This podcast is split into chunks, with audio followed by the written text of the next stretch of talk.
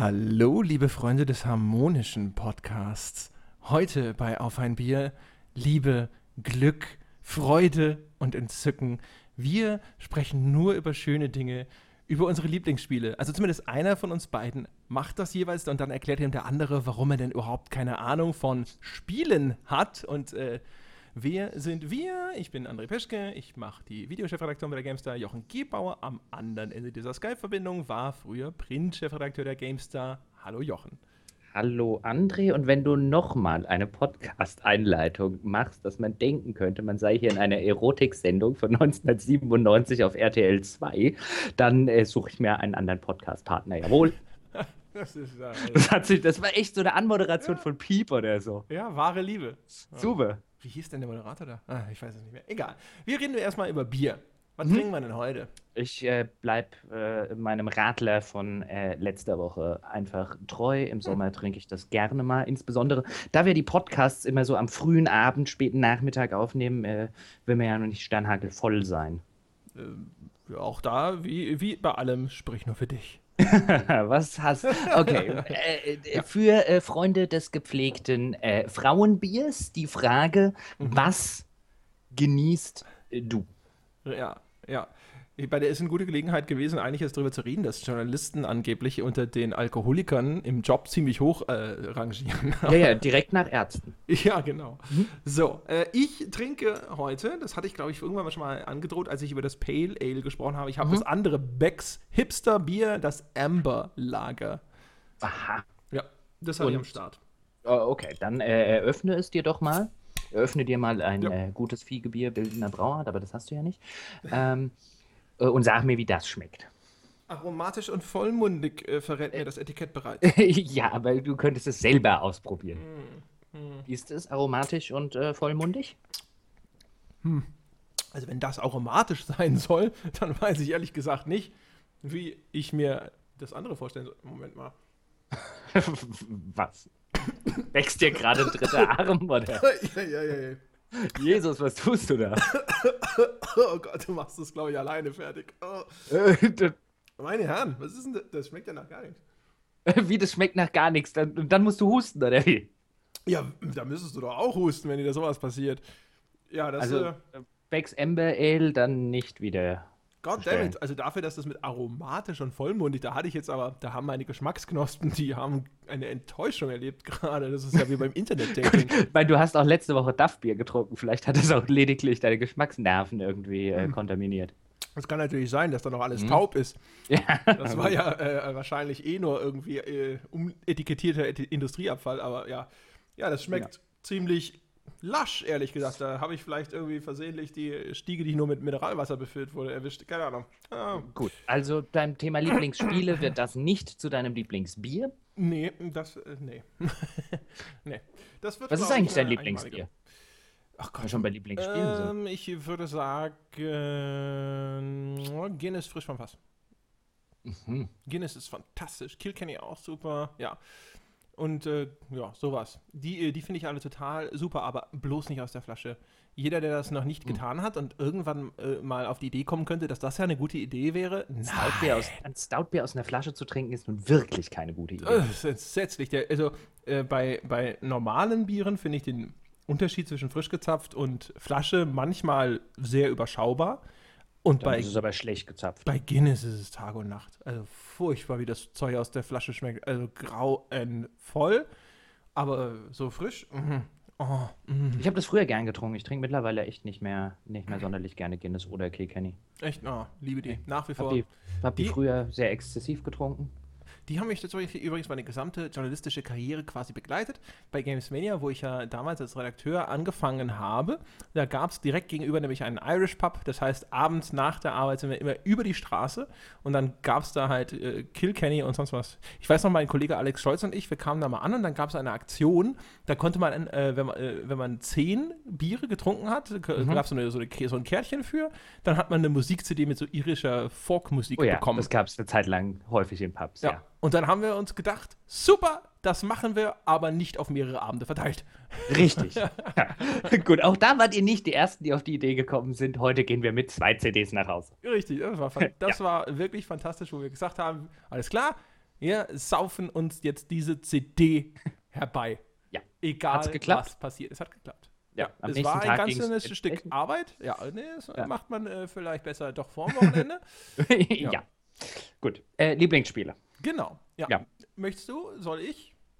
Ähm, da wir jetzt ja wieder eine dieser wunderbaren Folgen machen, bei der wir uns vorher nicht drüber unterhalten haben, inwiefern die eigentlich aussehen soll, äh, mach doch du. Ich hielt es nicht für nötig. Ich bin davon ausgegangen, dass du alles hast.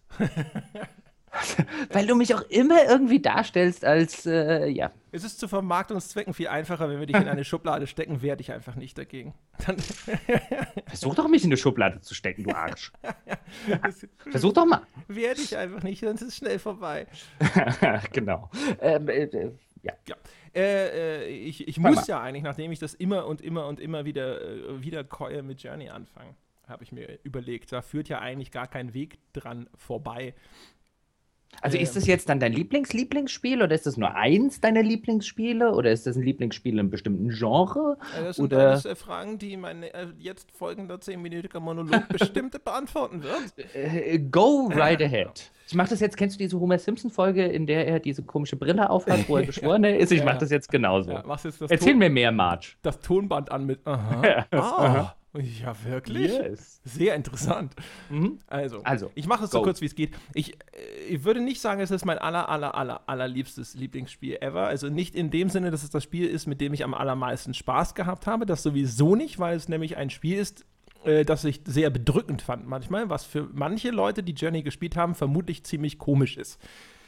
Das Spiel, wer es nicht kennt, ist äh, ein sehr stark auf Exploration und so ein bisschen auf Jump'n'Run aufgebautes Spiel. Man spielt eine kleine Figur, da kommt am Anfang eine Sternschnuppe herunter, dann steht da so eine kleine Figur, die in so orientalisch wirkende Gewänder gekleidet ist, in einer großen, leeren Wüste. Und dann läuft man herum und entdeckt Ruinen einer untergegangenen Kultur, kann so ein bisschen erahnen, was da passiert ist, weil man so Inschriften, also so Mosaike findet, die das bildhaft darstellen und äh, trifft dort auf so ganz fantastische Wesen, also so Teppichfetzen, die herumfliegen. Man hat selber auch einen Schal und das ist eine Spielaufgabe, so kleine Stoffelemente einzusammeln, die diesen Schal immer länger machen und dann kann man mehr und weiter fliegen. Man kann also so ein bisschen fliegen in diesem Spiel, also springen sozusagen, aber sehr fliegerisch, sehr, sehr weit.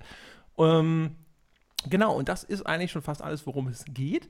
Man manövriert dann also durch diese Spielwelt und entdeckt das alles und es ist einfach nur ein visuelles Fest. Es ist das einzige Spiel, für das ich mir jemals ein Artbook gekauft habe. Das habe ich mir damals extra aus den USA bestellt für umgerechnet 60 Euro. Ein Artbook, das den Namen verdient. Wer meine Unboxings geschaut hat, der weiß, dass ich ein Artbook-Nazi bin und diese kleinen, unscheinbaren Artbooks nicht ausstehen kann. Das ist ein sehr schönes, großes äh, Artbook von dem, ich glaube, Matthew Nava heißt er, der übrigens jetzt gerade wieder bei einem Indie-Projekt, glaube ich, das Artdesign macht. Das heißt Absu. Äh, ist, glaube ich, bei 505 Games unter Vertrag. Ist auch so ein bisschen Journey äh, unter Wasser angehaucht. So wird es so ein bisschen vermarktet. Ich habe es leider nicht zu sehen bekommen auf E3, das aber nur als Tangente. So. Der Kniff bei Journey ist folgender. Erstens, es ist sehr kurz. Keine Ahnung, ich schätze mal so zwei Stündchen oder so ist man da durch oder von mir aus auch drei. Ähm, das macht es dem Spiel sehr einfach, sehr perfekt zu sein, weil es so klein und gekapselt ist und deswegen so viel richtig machen kann, wie das viel größere Spiele eigentlich gar nicht hinkriegen können vom Aufwand her. Es ist zum anderen einfach wirklich, also wie gesagt, ich finde das ganze Artdesign ist wahnsinnig gut. Ist unglaublich schön, diese Welt zu entdecken. Sie versprüht auch, ähnlich übrigens wie Shadow of the Colossus, so ein Gefühl von äh, einer verlassenen Welt, die aber durchaus eine tief, lang zurückreichende Vergangenheit hat, die irgendwie spür- und greifbar wird. Das macht das Ganze atmosphärisch extrem dicht. Ähm, die Steuerung funktioniert sehr, sehr sauber, sehr schön.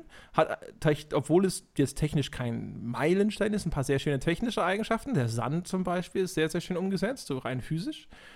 Und dann hat es einen Kniff, der auf den ersten Blick sehr offensichtlich ist. Das Ding heißt Journey und das heißt, okay, es steht also für eine Metapher für den Weg durchs Leben. Also man, man beginnt das und am Ende ist ein großer Berg, den sieht man übrigens von Anfang an und da ist eine Lichtsäule, die gilt es zu erreichen.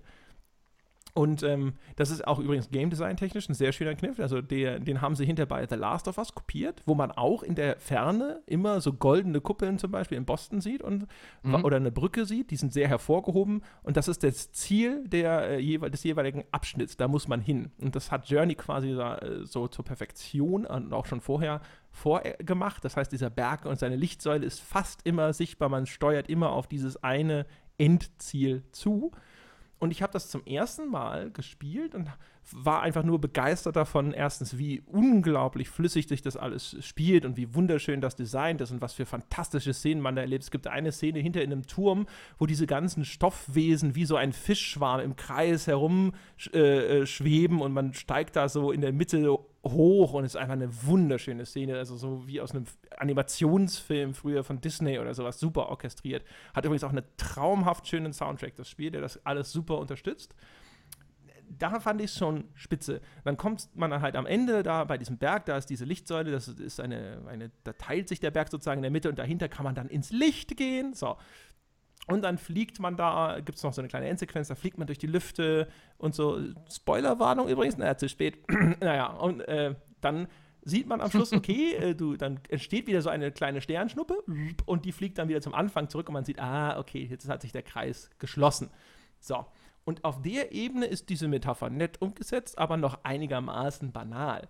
Jetzt hat das Spiel aber auch einen äh, Koop-Modus sozusagen. Das heißt, es werden ab und zu hin und wieder zufällig andere Spieler in deine Welt hineingebeamt, die da dann auch rumlaufen.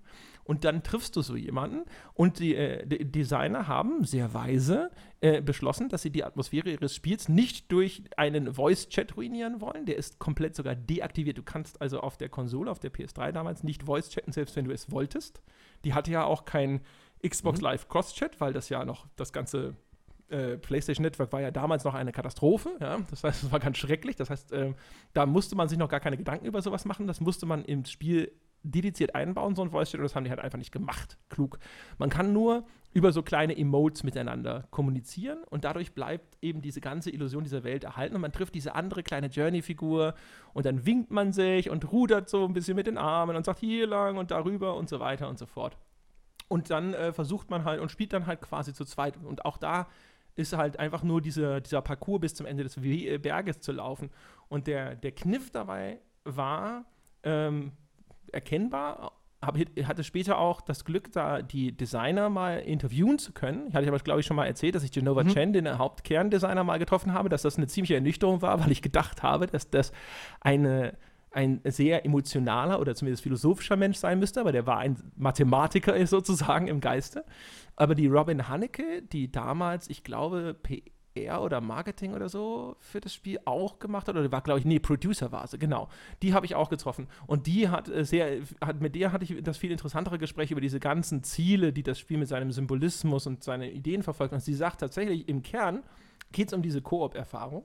Und zwar den Versuch, äh, mit der anderen Figur das Ende zu erreichen.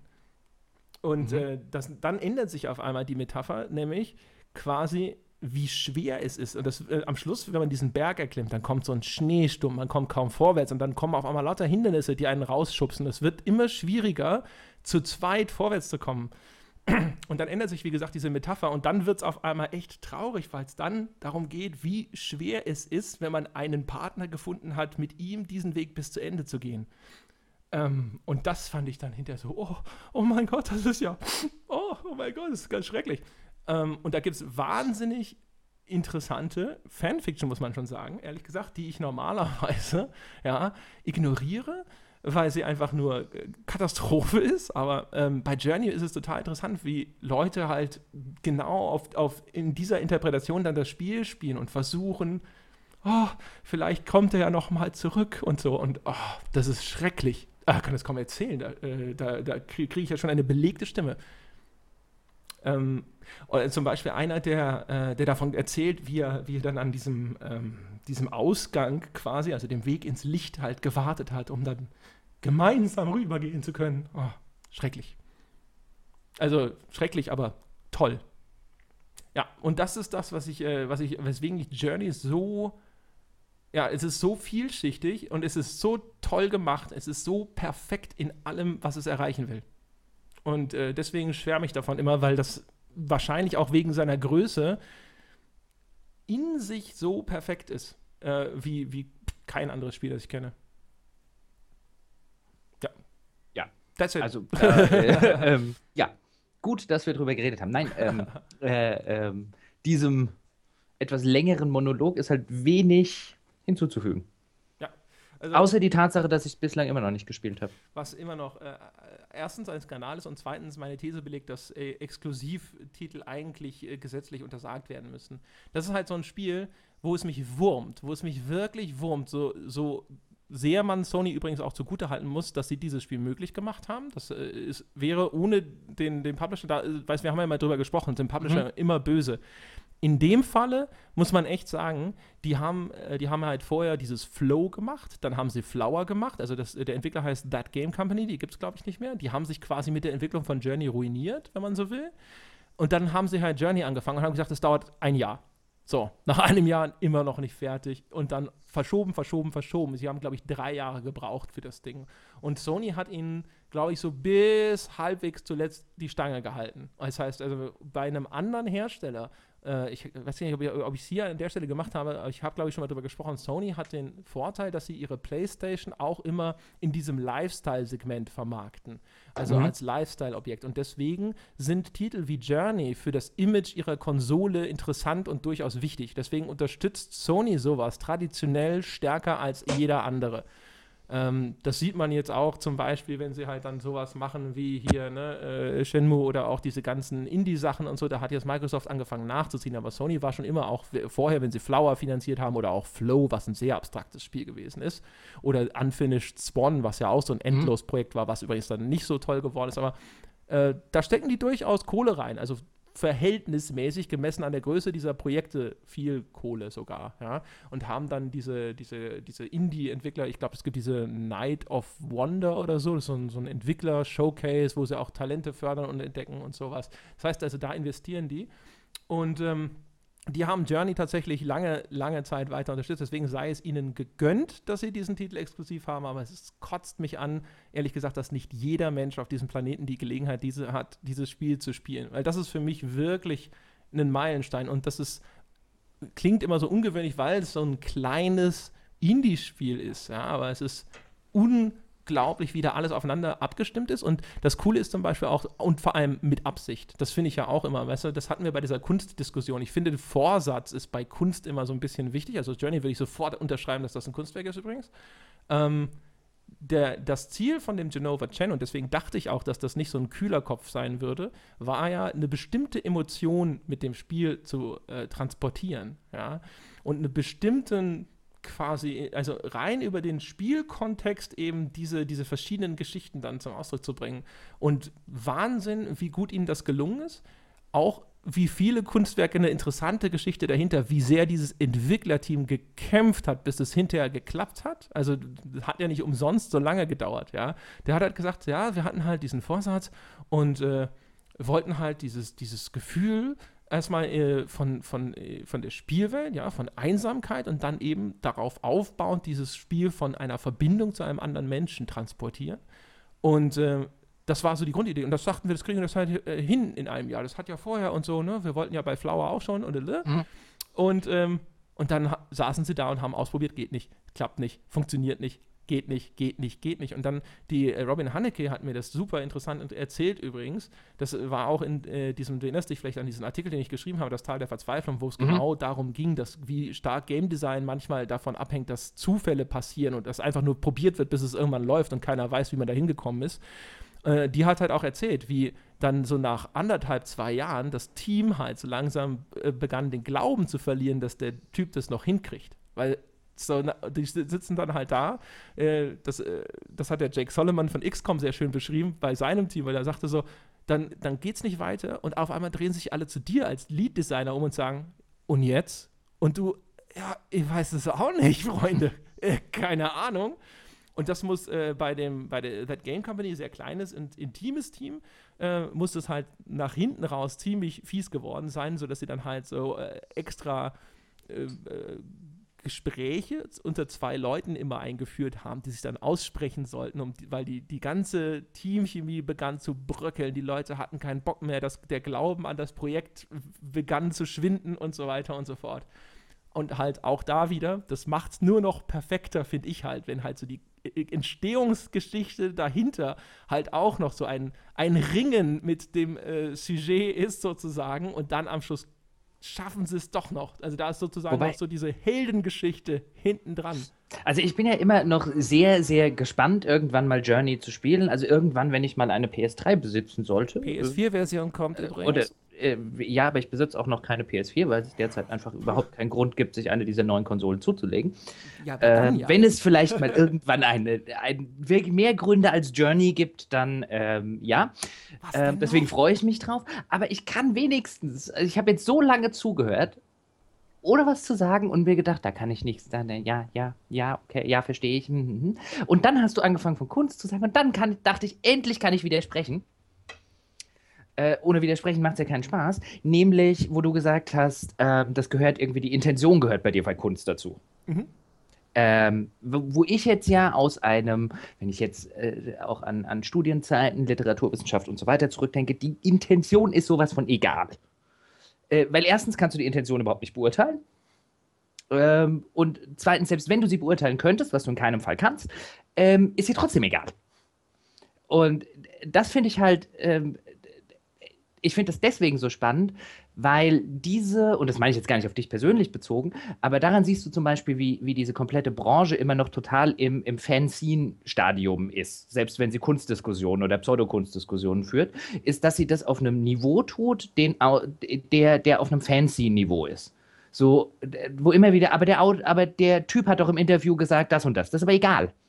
Was Leute, also bei, bei, bei, wenn wir, wenn wir wirklich bei, bei, bei Kunst Diskussionen sind und bei, bei, einer wirklichen, bei einer wirklichen Analyse würde dir in, ich sage jetzt mal, in der Literaturwissenschaft, wenn du dort mit einer Intention, mit einer Künstlerintention argumentierst, würden sie dich quasi aus der Universität lachen. Äh, völlig unbenommen. Das ist ähm, nur ganz jetzt äh, wirklich so mein. Geht, wir haben ja schon drüber mehrfach genau. drüber gesprochen. Lass uns die Kunstdiskussion nicht zu weit ausweiten. Nein, um Gottes Willen. Ich, ich fand es jetzt nur, nur ja. spannend, dann, äh, weil das eben vielfach, weil das eben vielfach gemacht wird. Das erinnert mich dann immer so an, was weiß ich, so Tolkien-Diskussionen, wenn du dann irgendwas äh, sagst und dann jemand, ja, aber Tolkien hat ja in Brief XY äh, geschrieben und dann wissen wir jetzt ja so und so war das gemeint. Der wird das ja wohl besser wissen als du. Und dann denke ich mir immer, dann könnten aber wirklich, könnten wir alle nach Hause gehen. das stimmt. Ähm, ähm, nur ganz kurz dazu, also das ist natürlich jetzt so mein persönliches Empfinden. Ich habe halt immer das Gefühl, Kunst muss was sagen oder ausdrücken wollen. Das Nein, es so muss was sagen oder ausdrücken. Ob es das gewollt hat, ist relativ. Also ein schönes Beispiel dabei ist immer, ähm, wie ich finde, ähm, kennst du Arsen und Spitzenhäubchen? Mhm. Da gibt es ja den, den brillanten Film damals mit äh, Gregory Peck, oder? Oh, das also den Schwarz-Weiß-Film. Es wüsste ähm, Annie jetzt, die guckt den gerne. Ähm, Aber naja. Also ich liebe Arsen und Spiel. Also äh, bin ich jetzt so, äh, stehe ich jetzt äh, irgendwie auf dem, auf dem Schlauch? Ich google mal. Das ist mit Gregory Peck. Hm. oder, oder verwechsel ich den gerade? Das weiß ich nicht. Äh, äh, nein, er ist mit Cary Grant. Ah, das, hm. Deswegen hatte ich ihn. Also ja, ja. der Peck Grant. Genau. Ähm, der Film ist brillant und es gibt halt auch, also der basiert ja auf einem Theaterstück. Mhm. Und der Autor des Theaterstücks hat das ursprünglich als Drama geschrieben. Mhm. Dann haben sich die Leute kaputt gelacht. Also so wirklich ungefähr. Und er, er hatte das, also er gibt so, wie viel davon jetzt Legendenbildung und Wahrheit ist und so weiter. Aber das war nicht als Komödie angelegt. Du meinst, es ist so wie es ist aber eine Bud Spencer also, und Terence Hill Filmen, die dann neu synchronisiert in Deutschland auf einmal Komödien waren, aber im Original, äh, italienischen Original noch anscheinend sehr ernst. Waren sie das? Das weiß ich jetzt wieder nicht. Aber das ist halt so ein schönes Beispiel, wo äh, eine, eine absolut zeitlos bekanntes Theaterstück, das heute noch aufgeführt wird und auch eine, eine brillante Verfilmung, ähm, wo die Intention des Autors vollkommen unerheblich ist für die Wirkung ähm, des, des Werkes. Und deswegen finde ich immer, muss man extrem vorsichtig sein mit Autorenintentionen. Also ich finde, Kunst muss, da bin ich bei der Kunst muss was aussagen und Kunst muss was, also was zu sagen haben, aber sie muss das nicht zwangsläufig äh, als Vorsatz gehabt haben.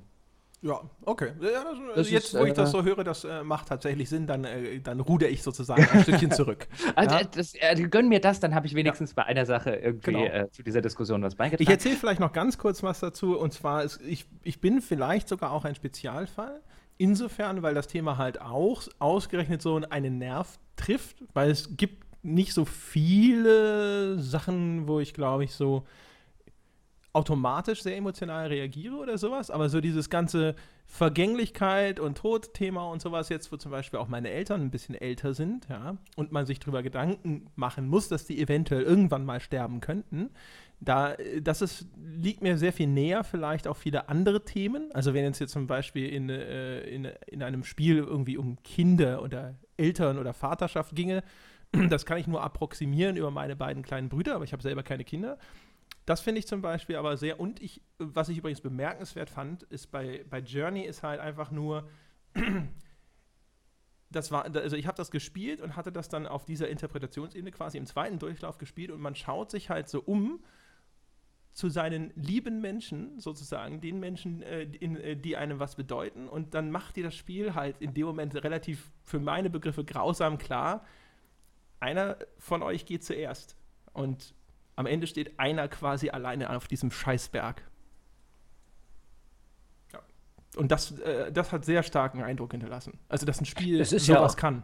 Das ist ja auch tatsächlich eine Aussage. Also, ich meine, ähm, äh, auch wenn ich jetzt wahrscheinlich ein bisschen gespoilert bin, ähm, äh, werde ich, ja wie gesagt, irgendwann, früher oder später werde ich es mal nachholen, aber das ist ja wirklich eine Aussage. Also du hast halt bei so extrem wenigen Spielen, wären wir überhaupt nur in der Nähe von, ich habe, die haben so eine Aussage getroffen wie die jetzt auch noch inszeniert. Also das ist jetzt ja keine, weißt du, dann, das, das macht halt das Kunstwerk dann am Ende. Äh, äh, dann am Ende ein bisschen aus, ist natürlich, wie, wie diese Aussage ausgeschmückt ist. Dieses, am Ende ist jeder für sich, äh, für sich alleine oder so, als Aussage, die ist ja keine neue in der in Literatur, Film und so weiter, also in der Kunst. Es ist ja kein neues Motiv. Aber wenn das ein Medium wund wunderbar ausschmückt, sind oder, oder, oder gar nicht darauf hinarbeitet, dann kommt halt am Ende sowas raus, wie du jetzt bei Journey beschreibst. Aber das, das Schlimme ist ja, dass die wenigsten Spiele überhaupt nur versuchen, dahin zu kommen. Ja, und ich meine, es macht es komplett ohne Cutscene, Erzählung, Text, Sprachausgabe, sonst irgendwas. Ja, also rein über diese, diese ikonischen Bilder von dieser früheren Zivilisation und über die, die, die Spielhandlung. Und auch da wieder, äh, dadurch, es, es wird halt quasi logischerweise nach hinten raus immer schwieriger, den Weg gemeinsam zu Ende zu gehen. Ja. Und auch das ist halt alles, ist, im Grunde genommen ist es ein Spiel, das nach hinten raus halt schwieriger wird, so wie die meisten Spiele nach hinten raus halt schwieriger werden, ja. Und ja, und wie es halt all, all, diese, diese, diese teilweise auch typischen Spielmechaniken benutzt, um auf diesen Punkt hinzuarbeiten. Oh. Also wie gesagt, es ist, äh, ja. Und ich, äh, deswegen aber, und das Schlimme ist so ein bisschen, ich habe es beim ersten Durchspielen relativ unbefangen gespielt und fand es einfach nur sehr schön. Und es hat ja auch dann nochmal diesen Feel-Good-Teil dahinter, der, äh, weißt du, wo man dann halt durch, wenn man durch diesen Lichttunnel quasi geht und dann ist ja dann noch so ein Teil, wo da fliegt man durch seine etwas fantastische, buntere Welt, die nicht so verlassen scheint und so. Und dann kommt diese quasi Wiedergeburtsszene am Ende. Das heißt, da haben sie vielleicht noch so eine Art Happy End hinten dran das ist was, was ich so als Atheist eher ausblende, ehrlich gesagt. Ja. ähm, vielleicht wirkt das deswegen auch wieder auf andere Menschen nochmal anders. Ja, aber ähm, ja, und wie, es, wie halt die ganze Zeit da quasi auf diesen Punkt hinarbeitet, auch wie du dann im, im Spiel mit einem fremden Menschen, ja, also es ist ja ein Random, der dir da quasi zugeteilt wird, ähm, und dann, dann versuchst du da gemeinsam zu, zusammen zu bleiben und so und wie, wie lieb du auch diese Figur gewinnen kannst, ja, weil halt eben auch, auch das ist übrigens ne, ne, sehr anschaulich, ja, äh, weil dir halt keiner, kein, kein Call of Duty-Spieler im Ohr hängt, der dich beschimpft oder sonst was, sondern es ist nur diese andere Figur und die machen auch so lustige, so vogelartige Geräusche, wenn sie, wenn sie miteinander sprechen und so. Ja.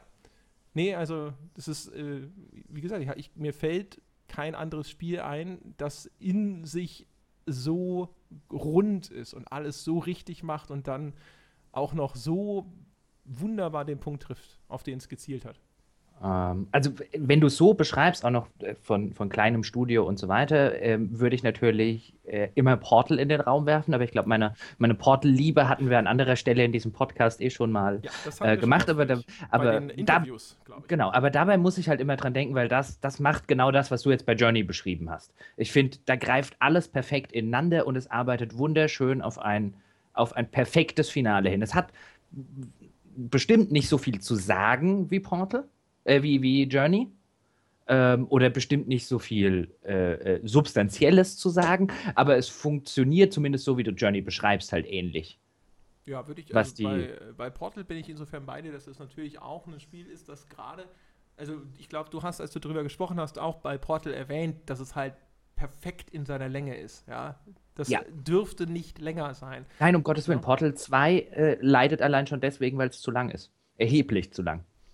Und äh, das ist wahrscheinlich genau die, die, die, das, was, was solche Spiele dann eben auch auszeichnet, der eben zu wissen, wann Schluss sein muss und die, diese Beschränkung auf das Wesentliche zu finden tatsächlich.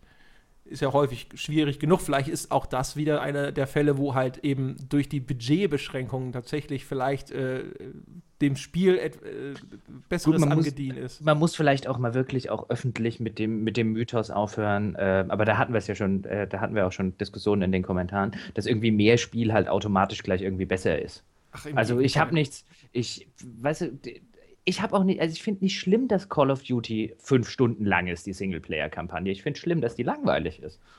Nicht, dass die nur fünf Stunden lang ist. Ja, Äh, also das ist, das ist halt mein, mein Problem damit. Wenn Ja. die fünf Stunden so brillant wären wie bei Portal, würde ich da jedes Jahr gerne 40 Euro dafür ausgeben. Ja, auf jeden Fall. Also bei vielen Spielen ist tatsächlich auch er einfach nur erkennbar, wie dann Spielzeit gestreckt wird. Weißt du, wir haben zum Beispiel ja auch über äh, Dragon Age und diese ganzen, Hm. Diese Zumüllen mit Spielzeitstreck Ja. Quests gesprochen und so. Also das müssen Ah. wir nicht aufrollen, glaube ich. Aber, Aber ja. gut, Liebling, Lieblingsspiele, dann gehen wir mal ein bisschen weg von der, von der Meta-Ebene. Ich habe gar kein Meta, doch, also ich meine, ich könnte jetzt so ein, so ein Bioshock Infinite zum Beispiel, wenn wir über Shooter reden, anführen. Ähm, äh, aber Lieblingsspiele total, also ich kann natürlich keine Lieblingsspiele-Diskussion machen, ohne Ultima 7 äh, als erstes zu erwähnen. Das äh, aus meiner Sicht äh, beste Rollenspiel äh, aller Zeiten. Nicht nur, weil es, weil es bis heute die meiner Ansicht nach äh, äh, glaubwürdigste Welt simuliert, die bislang simuliert äh, wurde, was echt schon was heißen will angesichts dessen, dass das von 1992 ist. sowas in der ähm, Ecke. Sieht aus wie äh, 1977. Och nö. Also ich finde, ich finde das, also wenn es nicht diesen ekelerregenden Speichermanager hätte, diesen Voodoo-Manager, also Voodoo hieß das Ding, ähm, unter dem das, oder äh, mit dem das damals veröffentlicht wurde, der sorgt halt heute noch dafür, dass das ruckelt. Ähm, und es gibt ja eine Mod, Exalt heißt die, glaube ich. Ähm, da kannst du dann so eine Smoothing-Option ähm, aktivieren und das sorgt dann dafür, dass es nicht mehr ganz so extrem ruckelt, aber Ultima 7 ruckelt halt auf jedem PC, selbst auf den neuesten. Ähm, aber abgesehen davon, finde ich, kann man das auch, auch optisch heute noch wunderbar spielen. Ähm, das ist schön. Also, das ist, ich finde das auch, das hat farblich auch einen schönen Stil. Das ist noch so eine, so eine altmodische, kunterbunte Fantasy-Welt. Ähm, ich- ich bin sowieso einer von denen, die der Meinung sind, das muss, also dieser, dieser aktuelle äh, Trend, alles muss nitty und gritty sein, ähm, ist, äh, also wenn es das auch gibt, finde ich das nett, aber nicht alles muss nitty und gritty sein. Ähm, und nicht alles muss immer nur, es gibt nur diese Graustufen und es gibt kein Schwarz und es gibt kein Weiß, bla bla bla. Selbstverständlich gibt es das. Ähm, da, reicht auch, da reicht auch ein Blick in die etwas jüngere deutsche Geschichte, um rauszufinden, dass es selbstverständlich sehr viel Schwarz und sehr viel Weiß gibt, neben den ganzen Graustufen. Oder rot. Ähm, äh, auch, ja. Ähm, Ja. rot? Ja. Egal. Hakenkreuzflagge war doch rot, schwarz Ach so. weiß, Mensch. Ah. Ich, ich, ich dachte, die, so bei Nazi-Vergleichen Ich, muss ich nichts war ja auf einer, dachte aber jetzt, jetzt, jetzt, Ja. jetzt kommst du, kommt er mir hier mit Symbolismus. ich. Okay, also du findest Ähm, die genau. farbenfrohe Welt Äh, schön. äh, äh, nein, ich finde generell mal wieder so eine Farben äh, oder überhaupt eine farbenfrohe Welt zu haben in dieser, äh, äh, fände ich heute mal wieder schön, wenn es das in dieser ganzen, in dieser ganzen Nitty-Gritty-Verse gibt. Aber ich wollte ja eigentlich nur darauf hinaus, dass Ultima 7 im Gegensatz zu dem, was du gesagt hast, gar nicht irgendwie finde, also ich finde es nicht sonderlich porthässlich. Ich finde halt, wie gesagt, A, simuliert es wunderschön eine Welt mit äh, äh, Tagesablauf und so weiter. Damit haben ja wirklich heute noch Spiele ein Problem, einen halbwegs glaubwürdigen NPC-Tagesablauf zu machen, wo der Typ morgens aufsteht, aufs Feld geht, äh, mittags zum Essen reingeht, abends zum Bier in die Kneipe geht und danach wieder schlafen geht. Das kriegen ja heute die meisten Spiele noch nicht hin. Ja. Warum auch immer. Ähm, wahrscheinlich, weil sie sich, weil sie sagen, für dieses bisschen Feature müssen wir uns äh, äh, gar nicht so viel äh, Entwicklungszeit nehmen, die es wahrscheinlich kostet. Ja. Dann diese, diese ganze Brotbackgeschichte, die ist mir eigentlich auch relativ egal. Ich finde halt, erstens erzählt dieses Spiel wirklich eine, eine interessante Geschichte, aber was es halt vor allen Dingen tut, ist, es bettet diese Geschichte so perfekt in sein Universum ein, dass halt so eine, ja, so eine Art Gesamtkunstwerk entsteht bei Ultima 7, finde ich ähm, die dafür sorgt, dass sich diese Welt, dass das eine dieser wenigen Fantasy-Welten ist, die ich tatsächlich retten will. Weil sie es wert ist, gerettet zu werden. weil sich die, weil sich die, die Autoren und die, die, die Spieldesigner die Zeit nehmen, mir zu zeigen, warum diese Welt es verdient hat, gerettet zu werden oder meinen Einsatz verdient hat weil die Leute aufrichtig sympathisch sind, weil es sich Zeit nimmt, seine NPCs tatsächlich auszuarbeiten und die nicht irgendwelche Pappkameraden sind, über deren Kopf dann irgendwie NPC steht, so ungefähr, äh, sondern schon, schon von der ersten, von der ersten Stadt an, in der du, in der du dich dann wiederfindest, du, ähm, du, du Charakteren begegnest, bei denen du halt aufrichtig der Meinung bist, okay, ich will nicht, dass denen jetzt irgendwie was Schlimmes passiert. Während du dann an andererseits Bösewichten. In Ultima 7 ist das irgendwie Batlin und Abraham und Elizabeth, also EA, ähm, äh, denen du aber erst ganz am Schluss begegnest. Also die ganze Zeit hast du es mit Batlin zu tun, der da diese Scientology-artige äh, Sekte namens äh, Fellowship gegründet hat in deiner Avatar-Abwesenheit von Britannia. Und du hast ja keine, und das Schöne ist übrigens, das Handbuch damals von Ultima 7 war irgendwie das Handbuch der Fellowship. Also es war so ein Propagandatext. Mhm in dem halt quasi auch noch das Spiel erklärt wurde, aber halt alles so in diesem, von diesem Fellowship gefärbten äh, äh, Scientology-Gedankengut. Das war ja sowieso damals die Masche von Origin, das war schon Origin, oder? Äh, ja, ja. Ja, äh, die haben ja bei ganz vielen diese, äh, diese, diese Begleitmaterialien dabei gehabt. Bei Wing Commander war ja auch das Pilotenhandbuch, ne, die, genau. und so weiter. Aber das, das war halt einfach nur, also quasi das normale Handbuch, was du bei, auch bei früheren Ultima-Teilen war jetzt halt geschrieben von Batlin, also dem Bösewicht von äh, von Ultima 7. Und wie Ultima 7 halt wunderbar funktioniert, ist dieses, du kommst in diese Welt und du weißt, mit dieser Fellowship stimmt irgendwas nicht. Das Problem ist nur, niemand anderes weiß das. Also es gibt auch noch ein paar, die sind denen, stehen denen so ein bisschen skeptisch gegenüber, hm, das stimmt ja wohl alles nicht. Und du ähm, klärst halt eine Mordserie auf, damit fängt der ganze Spaß halt an. Ja. Und du weißt, irgendwas stimmt nicht, aber diesen komischen Teflon-Pfaffen ist halt nichts nachzuweisen. Und so entspinnt sich halt eine wunderbare, äh, auch eine wunderbare Dynamik, die zum Beispiel beim letzten Mal bei Witcher hatten wir es ja, oder hatte ich ja zum Beispiel kritisiert, dass das Spiel mir relativ und die Handlung des Spiels mir relativ wenig Anlass gibt, warum ich das eigentlich tangieren soll. Und, Entschuldigung, bei, ähm, bei Ultima 7 kommt halt noch hinzu, was da eine Rolle spielt, ist, dass das natürlich eine Kulmination ist von Ultima 1 bis 6. Das heißt, du kommst in eine Welt zurück, die du schon sechsmal irgendwie vor irgendeinem Untergang gerettet hast.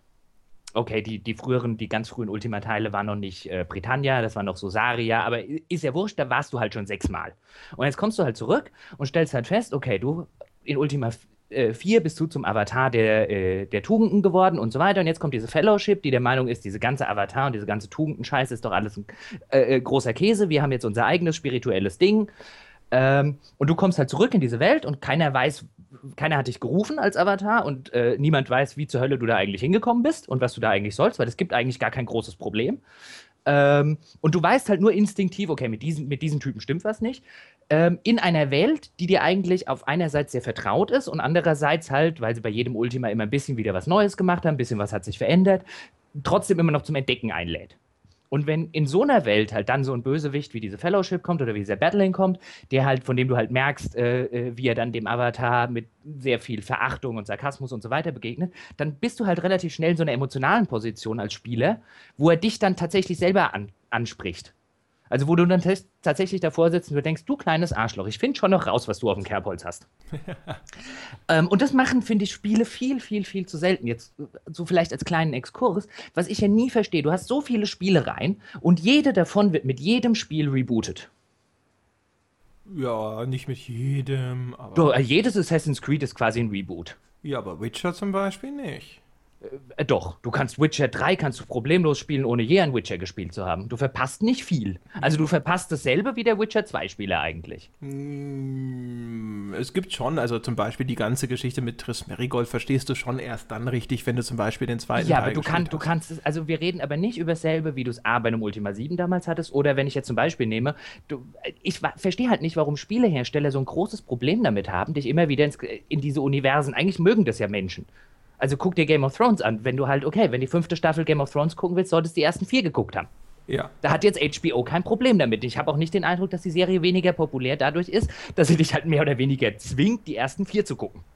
Spielehersteller, könntest du ja meinen, fürchten sich davor wie der Teufel vom Weihwasser. Es könnte ja hinterher ein, zwei Käufer abschrecken. Äh, genau, so ungefähr. Aber das fehlt halt in diesen ganzen heutigen Spielen. Das ist auch bei Witcher längst nicht so ausgeprägt. Bei Dragon Age, natürlich weißt du ein bisschen mehr über die Welt, wenn du es schon vom ersten gespielt hast. Du kannst Inquisition spielen, ohne Origins oder zwei Jahre angerührt zu haben. Ja, aber da wechseln sie ja auch immer die Hauptfigur. Na, aber aus genau den Gründen. Wie scheiße ist das denn? Ja, ich ja. finde das ja. Ich wollte nur Witcher da so genau. ein bisschen in Schutz nehmen. Ja, also Witcher macht schon besser als, als andere, aber es ist trotzdem halt weit von dem entfernt, was du vielleicht, vielleicht früher bei einem Ultima gehabt hast. Aber just genau diese Vertrautheit mit dieser Welt ähm, und mit ihren Figuren, weil du hast ja dann auch bei Ultima 7, da hast du ja wieder YOLO und äh, Shamino und Dupré als deine Gefährten, die du schon irgendwie seit Ultima 4 hast.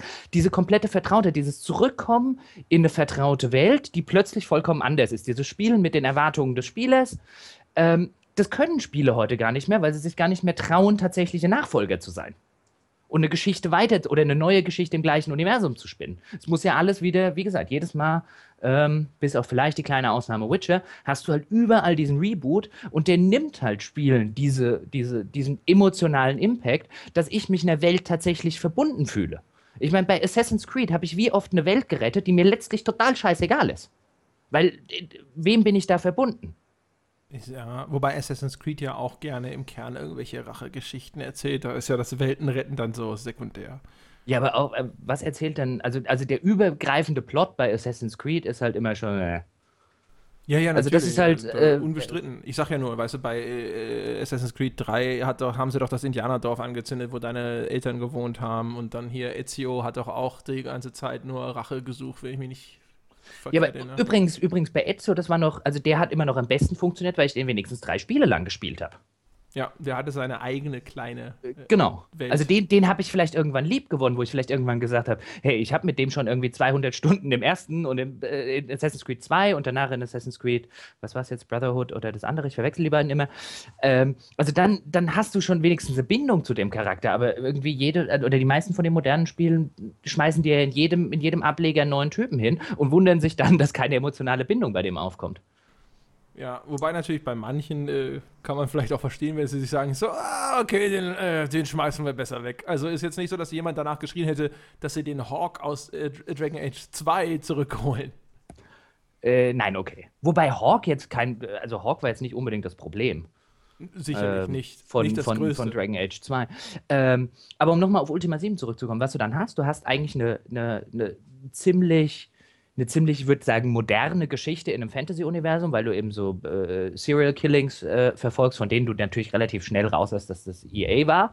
Also Elizabeth und Abraham, ähm, die ihre Initialen ja nicht umsonst haben, äh, was damals so ein, so ein kleiner Seitenhieb auf Electronic Arts war. Ähm, und was ich aber, was ich aber schön finde an dieser ganzen, du hast ja dieses Konstrukt, diese, diese, dieser Fellowship, die ja eben dieser offensichtliche Seitenhieb dann auf Scientology ist.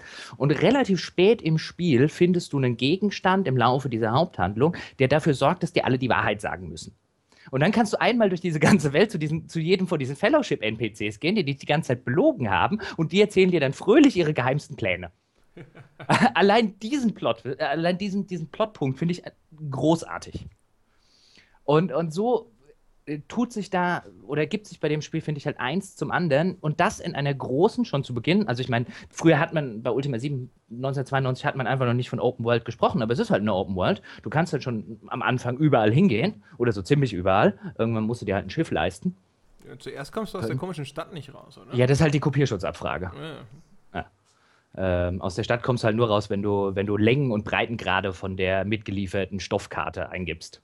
Das Ah, war genau. damals die Kopierschutzabfrage, genau. Ja. Ähm, Ich als GOG.com-Käufer musste in das mitgelieferte PDF schauen. Ein Richtig. bedeutend weniger erfreuliches Ereignis.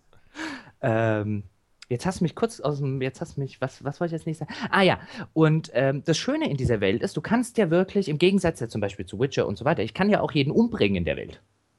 Wenn ich das wollen würde. Also, das ist halt so eine Welt, in der sie dir wirklich spielerisch relativ wenig. Ähm, also, du kannst der Story folgen, die führt dich dann einmal quer durch. Du kannst auch einfach irgendwo rumlaufen und einen Dungeon erkunden oder dies oder jenes machen. Also, die ist offen auf so eine Weise, die, wie sie Witcher und Dragon Age bis heute nicht sind.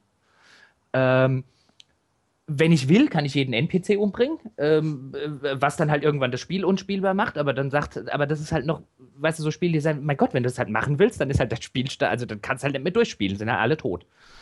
ähm, wenn du das unbedingt möchtest. Und es hat halt noch so, so schöne Sachen wie zum Beispiel, ich kann jeden bestehlen, wenn ich will. Nur, wenn ich das oft genug tue, laufen mir halt meine Partymitglieder weg, weil die das scheiße finden, wenn der Avatar die ganze Zeit unschuldige Leute beklaut. Dazu muss man übrigens, glaube ich, sagen, ich bin ja, vielleicht mal ganz kurz, wenn ich mal ganz kurz einhake, ich habe es hm? ja versucht, nachdem du immer davon schwärmst, habe ich mir das Ding ja gekauft. Ich habe mich auch bemüht, bin da aber nie wirklich reingekommen. Deswegen ist mein Wissen begrenzt. Aber äh, ich erinnere mich daran, dass ich mit dem Richard Garriott auch mal drüber gesprochen habe. Und bei den Ultima-Spielen ist es doch, glaube ich, so, dass du tatsächlich ein tugendhafter Held sein musst oder sollst. Nicht wahr? Ja. Also das Spiel bestraft dich tatsächlich, wenn du kein ja. Held bist. Genau. Ja. Und also das, das, Spiel bestraft dich, wenn du die Rolle nicht spielst. Genau. Und das fand ich übrigens sehr interessant, weil er nämlich auch gesagt hat, und da das ist eine Perspektive, die mir zumindest sympathisch ist, wo ich ihm erstmal beipflichten würde, ist, er sagt halt, das ist auch, dieses ganze Hü und Hot ist halt blöd. Ich habe halt gesagt, du spielst jetzt einen Helden, ja, und dementsprechend reagiert das Spiel auf dich, wenn du mhm. diese Rolle nicht ausführst. Deswegen hat er ja auch immer diese Tugenden quasi da im Zentrum der Ultima-Reihe, mhm. ähm, um die es ja anscheinend immer wieder geht. Ja, ähm, und das ist, das äh, finde ich zumindest ganz cool, weil ich ja immer äh, sage, ich finde es gut, wenn Spiele eher ein klar gefasstes und auch engeres Regelsystem haben. Davon leben die ja. Und dieses Öffnen nach dem Motto, hey, der Spieler darf alles und du kannst dich entscheiden und sowas, das klingt auf dem Papier immer super, bedeutet aber meistens, dass irgendwo, finde ich, ein Teil der Faszination auf der Strecke bleibt. Ich fand das immer super zu beobachten bei den Hitman-Spielen, wo am, im ersten Hitman da musst du noch diese Aufträge eben so durchführen. Das sind so Puzzles. Du musst halt mhm. rausfinden, wie mache ich das? Ja? Wo deponiere ich die Waffe? Von wo komme ich? Wie schaffe ich das, ohne drauf zu gehen? Und dann haben sie gesagt, im zweiten, wir bieten dir mehr Optionen an. Was darauf hinausgelaufen ist, dass ich mir gedacht habe, so, oh, ich lege halt alles um. Mhm, geht schneller. Reicht, ja, geht auch. Das ist halt so, die Idee auf dem Papier, dass der, der Spieler selbst die Entscheidung trifft, ob er es sich so leicht machen will und ob das Spiel dadurch banaler wird. Er, er könnte es ja so spielen, dass es nicht banal ja, wird. Ne? Aber, aber, das ist ja, das ist ja, das ist ja, das ist ein guter Punkt, den du ansprichst, aber das ist ja eine der Sachen, ich weiß nicht, hatten wir die schon mal, also ich finde ja einen der, der, der größten, äh, äh der größten Fehlentwicklungen der äh, jüngeren Spielegeschichte ist dieses, der Spieler soll so viele Entscheidungen wie möglich treffen das sorgt für wesentlich schlechtere Spiele. Ja, da, darauf äh, wollte ich ja genau. hinaus. Da Aber, ja, fast angekommen sozusagen. Ähm, weiß nicht, hatten wir das schon jemals? Also das ist ja so, so ein kleiner Pet-Peeve, äh, äh, den ich auch habe, von Dragon Age und so weiter angefangen. Wie, was, ich, was, was ich halt grässlich bei, bei den ganzen modernen Rollenspielen finde und was bei Ultima 7 zum Beispiel wunderschön gelöst ist, Ultima 7 ist ein Rollenspiel. Ich spiele eine Rolle ich spiele den Avatar. Und wenn ich das richtig mache, fühle ich mich irgendwann wie der Avatar. Also wird quasi ein bisschen diese, diese inhärentes Problem, äh, das ja Spiele haben, ist, dass ich mich in diesen Protagonisten reinversetze. Dass ich quasi nicht mehr Jochen bin, der am Bildschirm sitzt, sondern der Typ bin, der da tatsächlich spielt. Ähm, das ist ja auch das gleiche Problem wie, was weiß ich, äh, äh, Romane haben, äh, wo ich im Idealfall nicht die ganze Zeit davor sitzen sollte und mich sagen soll, was macht er denn jetzt, der doofe Protagonist, was macht er denn jetzt, sondern dass ich mir den reinversetzen kann. Ähm, da haben Spiele noch ein bisschen schwieriger, würde ich argumentieren, weil du halt sehr viel, sehr viel Meta noch dabei hast, in Menüs gehen und so weiter, was du halt bei, ähm, äh, bei einem Romanlesen jetzt nicht unbedingt hast. Ähm, aber wenn ich halt ein Rollenspiel habe, in dem ich keine Rolle spiele, sondern Jochen im Fantasy-Universum bin, dann wirst du diese Schranke nie aufbrechen, die inhärent erstmal davor sitzen. Das hat zum Beispiel Ultima 7 halt relativ gut geschafft, weil es mich zwingt, eine Rolle zu spielen. Und das ist ja der Sinn eines Rollenspiels. Wenn du morgen Eddie und die anfängst oder das schwarze Auge oder wie diese oder Cyberpunk, wie die ganzen Rollenspiele einfach heißen, dann ist der eigentliche Zweck ist, dass du jemand anderes spielst. Du spielst dann nicht André Peschke im Cyberpunk-Universum, sondern wirklich den Charakter. Und das haben Rollenspiele so ein bisschen vergessen im Laufe der Jahre und im großen Sandbox-Hype. Ich meine, bei Skyrim spiele ich doch nicht den, ganz im Ernst, also da spielst du dich selber im Fantasy-Universum. Ich entscheide, wenn ich entscheiden darf, entscheide ich, wie würde denn ich entscheiden? Ja, persönlich. Und das ist bei den, bei den ganzen Bioware-Entscheidungen zum Beispiel auch. Dann sitze ich bei Dragon Age oder bei Mass Effect und Co. Und dann überlege ich mir, hm, was würde jetzt ich an der Situation machen? Aber nicht vielleicht, was würde denn mein Charakter, der ganz anders sozialisiert wurde und so weiter, der aus einem ganz anderen Umfeld kommt, was würde denn der dazu sagen? Und das finde ich, den, den zweiten Ansatz finde ich viel spannender. Ich würde jetzt nicht unbedingt das, das eine äh, komplett ausgrenzen wollen. Also es ist sicherlich auch diese völlige äh, Freiheit, die ja meistens dann trotzdem ihre Grenzen kennt, wo es dann halt wieder ein bisschen äh, bricht. Ne? Äh, das ist jetzt nicht per se schlecht, aber es ist auf jeden Fall ein Mangel, ein eklatanter Mangel da und ich würde es nicht auf Rollenspiele begrenzen. Ich finde, dass sehr viele, deswegen auch das Hitman-Beispiel, sehr viele Spiele verlieren etwas. Das, manchmal gewinnen sie auch sehr viel dazu und in an anderen Fällen, jetzt würde ich Hitman 2 zumindest dazu rechnen, äh, verlieren sie mehr, als sie gewinnen durch diese, diese zusätzliche Entscheidungsfreiheit. Ja, äh, je, je, also ich würde argumentieren, je sandboxiger ein Spiel wird, weil auch die Hitman-Reihe wurde ja immer sandboxiger. Ja. Das war ja am Anfang, war ja, und wenn, wenn dann heute bei neuen Hitmen sagen, oh, es ist nicht mehr so sandboxig wie früher, dann denke ich nämlich, ah, nee, am Anfang war das nicht sandboxig. Am Anfang war das, finde die eine Möglichkeit raus, das zu machen. Naja, vier oder fünf gab es. Oder die, ja, okay. Aber, ja, ja. Äh, aber finde die sehr wenige. Und heute ist es eine, finde eine von 722.000 und wenn du noch eine findest, an die wir gar nicht gedacht haben, auch super. Ja, und sonst und, klick alle um. Genau. Und je, je sandboxiger, und ich meine, ich mag ja äh, Sandbox-Spiele. Aber diese, dieser aktuelle Trend, wir werden alle Sandboxiger und wir werden alle und ganz viele Entscheidungen dem Spieler überlassen, führt zu viel schlechteren Spielegeschichten und zu viel schlechteren. Ich denke mir dann immer, ähm, Kannst du dich noch an diese Abenteuerspielbücher erinnern von früher? So blättere auf Seite 7, wenn du links lang gehen willst, und blättere auf Seite 17, wenn du rechts lang gehen willst. Ja, natürlich. Die waren nicht besser als ein Roman. Äh, nicht als ein gute. Aber ich glaube, habe ich es hier schon mal erzählt, dass es total cool war, als ich Ian Livingston getroffen habe? Oh Gott, äh, den gab es wirklich? Ich dachte immer, das ist bestimmt ein Pseudonym, so wie äh, äh, der John Sinclair-Autor oder so. Nee, ist total super. Ich weiß nicht, ob ich es hier schon mal erzählt habe, vielleicht deswegen halte ich mich kurz, aber ich habe tatsächlich ich auf dem äh, äh Event zu Tomb Raider Anniversary, der war ja äh, IDOS-Mitgründer der Livingston und äh, der war bei diesem Ding zum Geburtstag von Tomb Raider, hatten sie ja diesen Toby Gard, der, der das damals erfunden hat, miterfunden hat und eben den Ian Livingston da. Und das war tatsächlich das, was, was für mich war das das Coolste an diesem Event, mit dem äh, äh das Interview zu haben. Und ich habe halt die ganze Zeit halt Fragen zu diesen Abenteuerspielbüchern gestellt. Und die wichtigste natürlich, haben sie jemals, jemals jemanden getroffen, der nicht mindestens einmal gelesen hat, er ist tot und sich gedacht hat, ein Scheiß bin ich und zurückgeblättert hat. Und er hat gemeint so, hey, ich habe die Leute gesehen und die haben die Bücher immer so mit zwei Fingern gehalten. Die, die Seite, wo sie hergekommen sind und die Seite, wo sie genau. sind. genau. Und ich meine, so, das war, ne, das war ein nettes Gimmick mit 13 oder 14 oder so fand ich die auch mal eine Zeit lang super. Aber heute würde ich sagen, ein Autor, der weiß, was er erzählt, der kann mich ganz anders mitnehmen als diese, diese äh, entscheide ich dafür und entscheide ich dafür und wir müssen diese Sachen berücksichtigen und diese. Und ich meine, letztlich ist es trotzdem eine 0815-Geschichte, weil je mehr Entscheidungswege und je mehr Pfade du einbaust, desto banaler muss deine Handlung werden. Und das, äh, was das, das auch ein Ergebnis davon ist, die coolen und bewegenden Dinge geschehen dann immer anderen Leuten. Genau. Ne? Also bei äh, Skyrim und so weiter oder auch bei Dragon Age finde ich das sehr bezeichnend.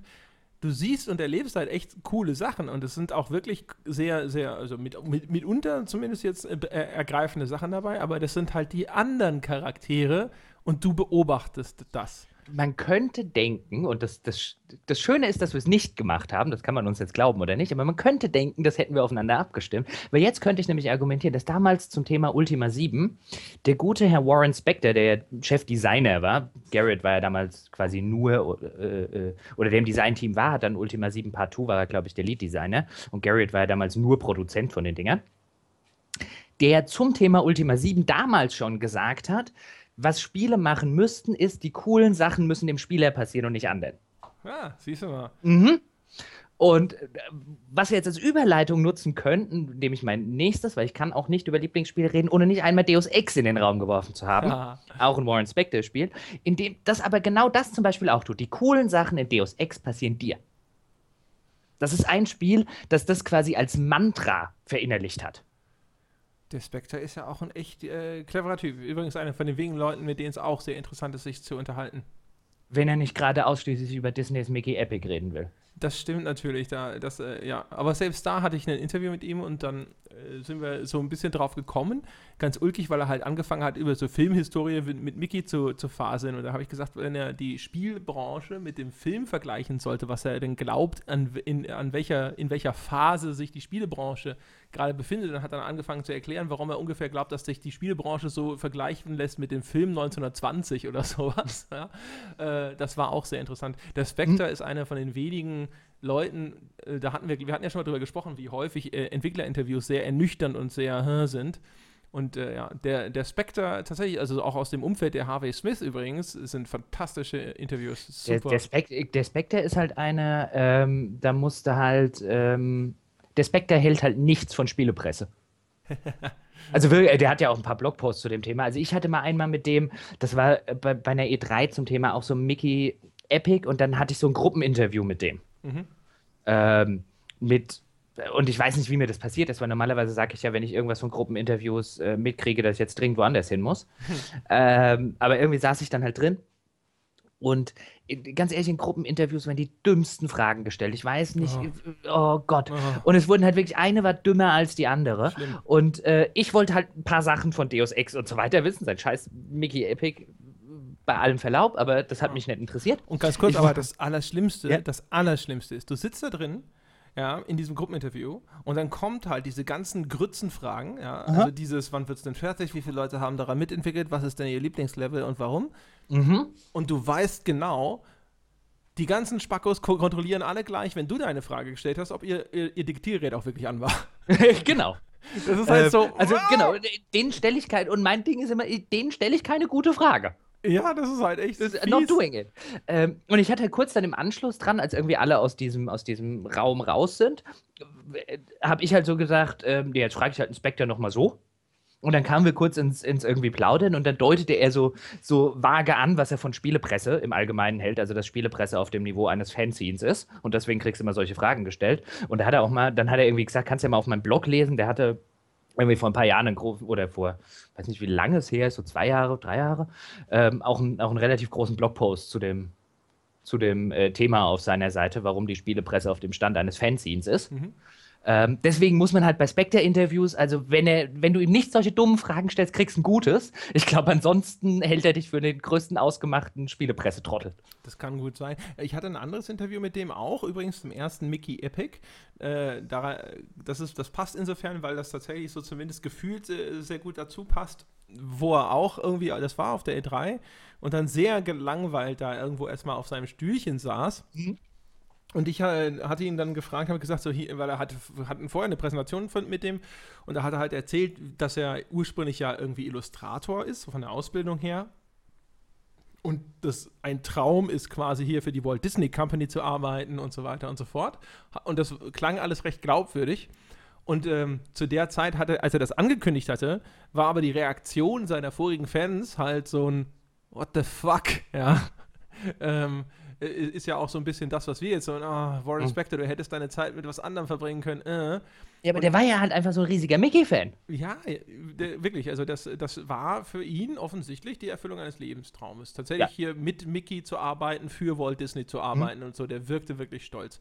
Egal. Ich habe ihn jedenfalls gefragt, ähm, wenn er das so sieht, wenn er das, also er selber sitzt da und, und freut sich halt quasi unglaublich, endlich diese Chance zu bekommen. Ja, also das, weswegen er irgendwann mal äh, seine Karriere begonnen hat, die Dinge, die, von denen er geträumt hat als junger Mann, als er sich hat ausbilden lassen, ja, die werden jetzt auf einmal wahr. Und dann sind da draußen die Menschen, die behaupten, seine Fans zu sein. Die Leute, die halt irgendwie ihm jahrelang auch gesagt haben, wie toll er ist und wie klasse sie ihn finden und so weiter und so fort.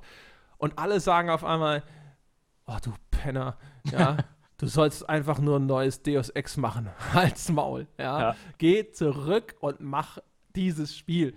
Ja, wie er sich denn dabei fühlt, wenn er das liest, ja, wenn er, wenn auf einmal so das, was man, was man so dachte, dieser ganze Zuspruch, diese Zuwendung und äh, ja, diese ganze Community-Liebe sozusagen, wenn sich das auf einmal umkehrt, weil er etwas macht, was anders ist, weil er was Neues macht und nicht einfach noch mehr vom Gleichen und so. Und das war tatsächlich auch sowas, wo du dann merkst, so auf einmal werden die Augen wieder lebendig, ja, mhm. und so, oh, oh, Dazu habe ich was zu sagen. Das ist nicht einfach nur so eine Standard-Scheißfrage. Das genau. war auch sehr schön. Also da hat auch äh, wirklich sehr gefühlt, sehr, sehr offen davon äh, äh, gesprochen, wie, wie das ist, wenn man so in so eine Schublade gesteckt wird, in die man gefühlt eigentlich auch gar nicht reingehört. Ja? Hm. Er ja auch immer gesagt hat, er, er wollte doch auch immer irgendwo was Neues machen und was anderes und er dachte immer, die Leute finden das gut. Und dann macht er was und bevor sie überhaupt sehen, was er damit vorhat, ja, äh, scheißen sie alle auf ihn. Das war ganz cool. Äh, aber da, das war so ein Ding, wo, wo, ich, wo ich zumindest den Eindruck bestätigen kann, dass das so gefühlt so ein Ding war, so, alright, here we go again. Mhm. Und wenn dann was anderes kommt, dann auf einmal so, das war ganz, äh, ganz cool. Das äh, definitiv. Aber ja, ja. ich gehöre auch zu den Leuten, die sagen, äh, hätte er lieber mal noch ein Deus Ex gemacht, nicht so eine Scheiße wie Deus Ex 2 damals. Wobei der, glaube ich, nur Produzent war. Ähm, ja, ich glaube. Ähm, also Deus Ex 1 halte ich nach wie vor für eins der. Also ich finde, man muss ja immer differenzieren. Ähm, äh, nicht nur bei Spielen, sondern äh, bei, bei Musik, bei Filmen, bei Romanen und so weiter. Wenn ich sage, mein Lieblingsspiel oder mein, mein äh, Lieblingsfilm oder mein, mein Lieblingsbuch, dann muss es ja nicht zwangsläufig das sein, was ich für das Beste halte muss ja nur das sein, was mich am meisten anspricht. Ja, oder ähm, was dir am meisten äh, gegeben hat, aus welchem genau. Grund auch immer. Also ich bin immer sehr, sehr skeptisch bei Leuten, bei denen das alles eins ist. Also das Lieblingsspiel ist auch das beste Spiel aller Zeiten und der Lieblingsfilm ist auch der beste Film aller Zeiten und das Lieblingsbuch ist das beste Buch aller Zeiten, weil das in der Regel Leute sind, die keinen, die weder von Filmen noch von Spielen noch von Büchern Ahnung haben. Also wenn du diese, diese grundlegende Trennung nicht hinkriegst, bin ich in der Regel immer sehr skeptisch. Das ist ja, geht ja sogar noch weiter, es ist ja teilweise sogar sehr schwierig, deswegen, ich habe ja zum Beispiel einleitend gesagt, ist Journey das Spiel, mit dem ich am meisten Spaß hatte? Nee. Ist das äh, das Spiel, das ich jetzt irgendwie andauernd nochmal spielen möchte? Eigentlich auch nicht. Aber ist das äh, das Spiel, das jetzt gerade natürlich auf äh, weil es noch neuer ist, aber ist es das Spiel, das vielleicht den bleibendsten oder den größten Eindruck hinterlassen hat? Ja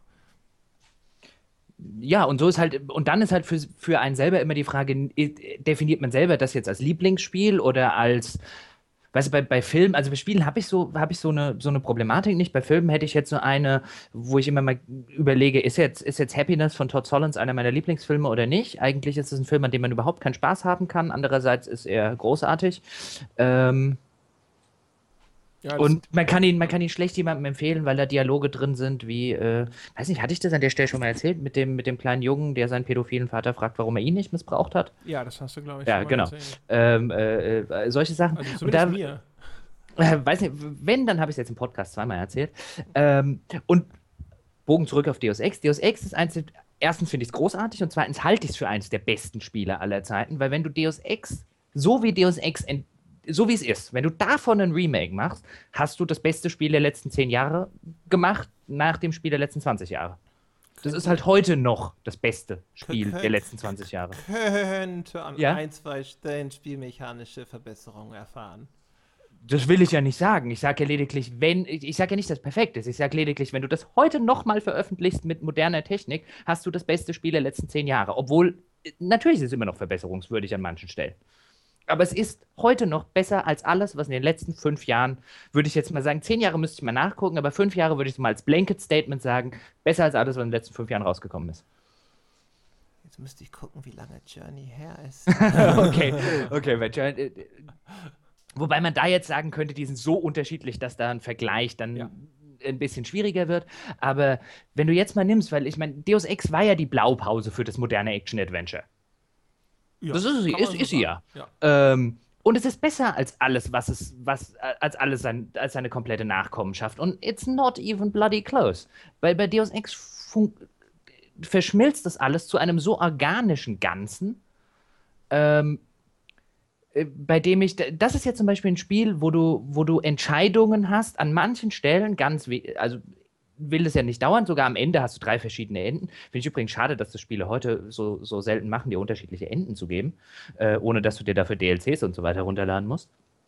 Oder wenn sie es machen, sind sie eher so, ha. Ähm, ja.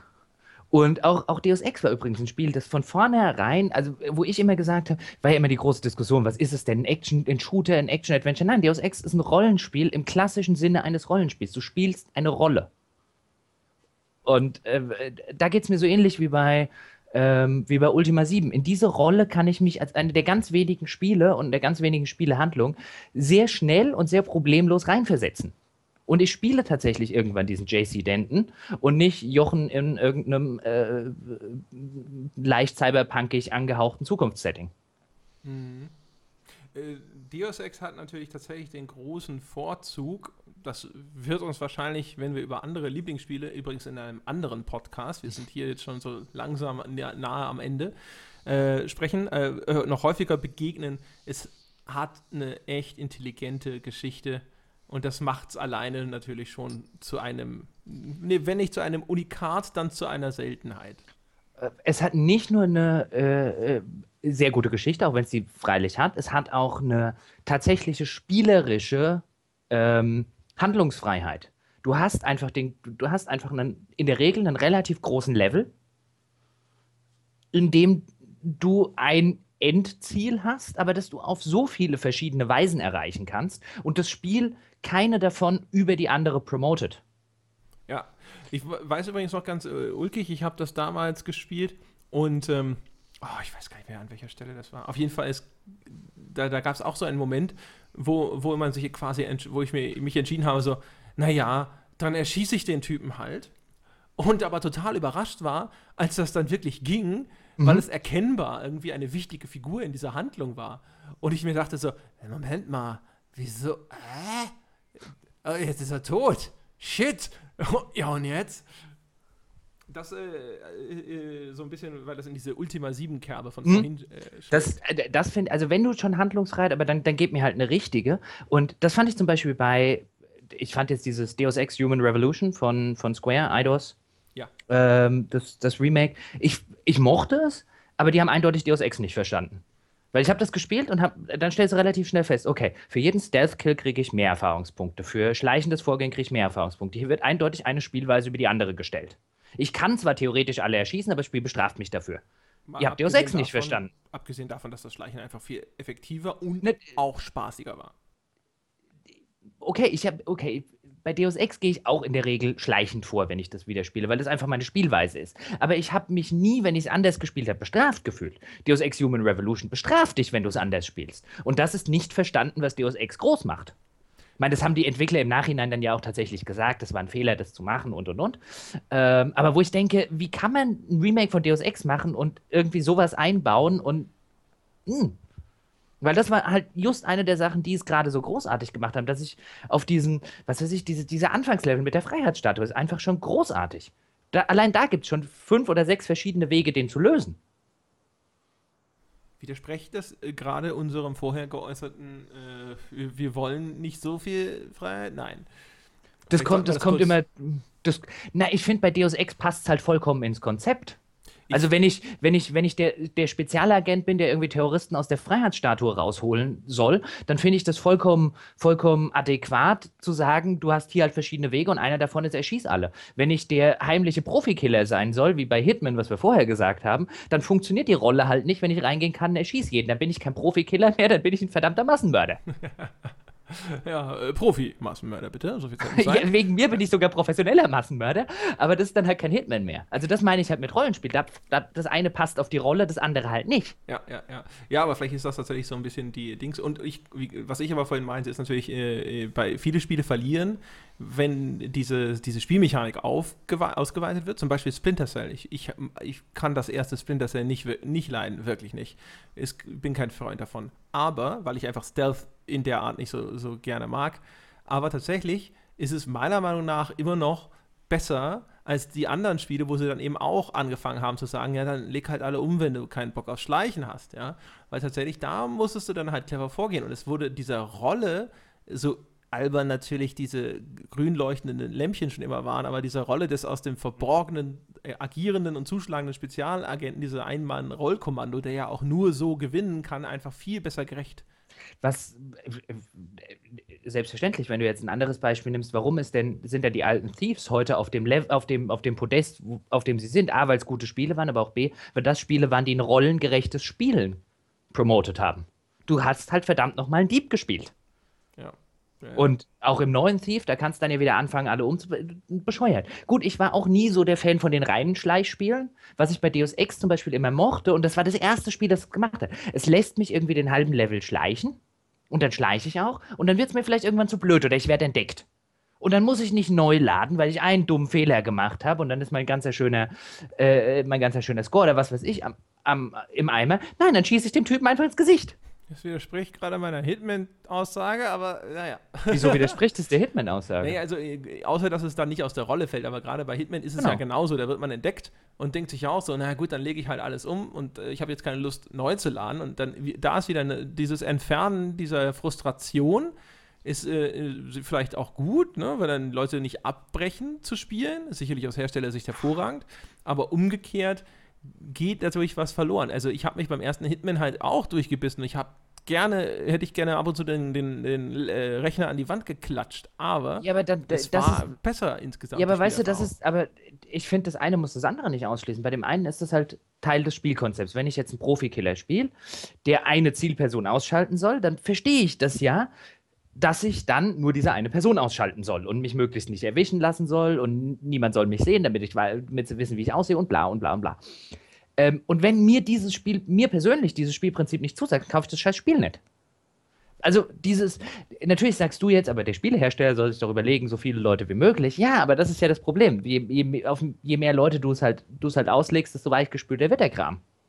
Ja, das sowieso. Nee, was ich meine, ist natürlich, dass es insofern vielleicht natürlich schon. Also ich, mein Argument war ja, dass tatsächlich die, die Spielerfahrung tatsächlich dadurch gewinnt, dass sie sich einschränkt und dich vielleicht auch zwingt, eine bestimmte Art von Spiel zu spielen. Und jetzt natürlich, wenn du bei, bei Deus Ex bringst du natürlich ein Argument, das quasi genau in die andere Richtung läuft, weil es aber wahrscheinlich in dem Kontext dieses Spiels besser Genau, in- funktioniert. Richtig, weil es im Kontext dieses Spiels wunderbar funktioniert. Was ja nicht ausschließen soll, dass man gleichzeitig noch ein Spiel rausbringt, in dem man halt sagt, wir sind halt ein reines Schleichspiel, hier musst du halt schleichen. Ja. If you don't, yeah, Ja, ja. don't like my fire, don't come around. Ja, genau. If you can't stand the heat, don't go in the kitchen.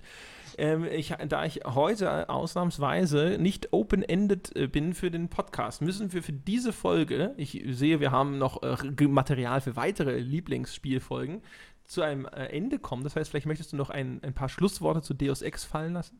Äh, Nee, ich würde folgendes vorschlagen. Ich äh, werfe dir jetzt noch, äh, ich habe jetzt zwei Spiele genannt, du Ja. durftest nur eins sagen. Ja. Ich werfe dir jetzt drei Genres an den Kopf und du sagst mir dein Lieblingsspiel aus jedem Genre. Eieiei. Na Ja, dann mal los. darfst du noch. Bester Bitte. Shooter. Lieblingsshooter. Äh, wahrscheinlich. Oh, jetzt weiß ich nicht, in welches Genre ich das hinterher reinpacken soll. Ich sag deswegen mal System Shock 2. Puh, System Shock 2 als Shooter. Grenzwertige Oh. Einordnung, aber das hält mir das Rollenspielgenre offen für Für, okay. Lieblingsrollenspiel? ja, Planescape Torment. Oh, jetzt nimmt er mir hier die ganzen Spiele weg. Ja, nämlich dir die So, so ist es hier. Lieblingsadventure. Da können wir dann in einer anderen Folge mal gemeinsam hier äh, Lobgesänge a- anstimmen. Mindestens Lieblingsadventure? Lieblingsadventure. Auf, äh, mit äh, nostalgischer Verklärung Indiana Jones 4. Oh, ist das overrated? Ja, mag sein, aber Gott, habe ich da wundervolle Erinnerungen an dieses Spiel. Und um mal was Modernes zu nennen und vielleicht sogar Unerwartetes, The Whispered World. Harveys neue Augen ist besser. Vielleicht vom Writing her. Ja, aber Adventure Writing? Es gibt bei The Whispered World gibt's einen, einen Joker sozusagen, etwas, was ich an dem Spiel unfassbar gut finde und das hat halt HW nicht und so, aber da können wir dann ja ein andern Mal drüber sprechen. Da können wir beim, also beim nächsten Mal nicht, weil da müssen wir jetzt wirklich mal diese äh, Genau. Antworten auf äh, Diese äh, Hörerfragen machen, sonst denken die wirklich noch, wir machen Also das Sie einfach. fragen, was sind eure Lieblingsspiele? Das könnten sie ja mal tun. ja. Ja, Oder quasi, was, was ja- findest du ausgerechnet an Whispered World so toll? Ja. Äh, wobei das wirklich eine gute Frage wäre. Mhm. Ja. Ja. Aber äh, it's another story for another day. Exactly. Genau. Ja, das war es dann erstmal mit, äh, mit unserem wundervollen Harmonie-Podcast. Wer noch mehr davon hören will, kann das haben. Da wäre es übrigens ganz sinnvoll, äh, wenn ihr einfach mal kommentieren würdet, ob ihr das cool findet, wenn wir jetzt das weiter auswalzen in einer anderen Folge mit den Lieblingsspielen, ob wir zu diesem Brunnen zurückkehren sollen. Darüber könnt ihr nachdenken, während ihr zum Beispiel auf iTunes diese 5-Sterne-Bewertung abgebt, die ihr immer noch nicht gemacht habt. Denkt dran, dass ihr was dazu schreiben sollt, denn wir leben ja momentan nur von eurem Zuspruch. Das ist das Einzige, was uns hier über Wasser hält. Ähm, ja, gibt es sonst noch was zu sagen? Ähm, Prost. Prost. Prost Machen und wir uns noch ein ähm, Bierchen auf. Ne? machen wir uns noch ein Bierchen auf? Genau. Och, machen wir noch ein Bierchen auf. Genau. Und rede ein bisschen hessisch, weißt du, das können wir, wir können mal so ganze Podcast irgendwie so, nur so in, in hessisch machen. Naja, das kannst ja nur du. Das, ja, weil äh, du kommst ja auch irgendwo da aus Nordhessen. Nee, ich komme da ja gar nicht her. Ich habe da ja, Ja. nur mal gelebt. Ja, das ist ja noch schlimmer. Ja. Ja. Du kommst ja nirgendwo her. E eben. Ich war Ja. überall und nirgends. Ja, nirgendwo kommt er her. Genau. Gut, dann äh, bis zum äh, nächsten Mal und äh, genau. Genau. Wir trinken jetzt noch ein Bier. Prost. Das machen wir. Bis denn. Prost. Tschö.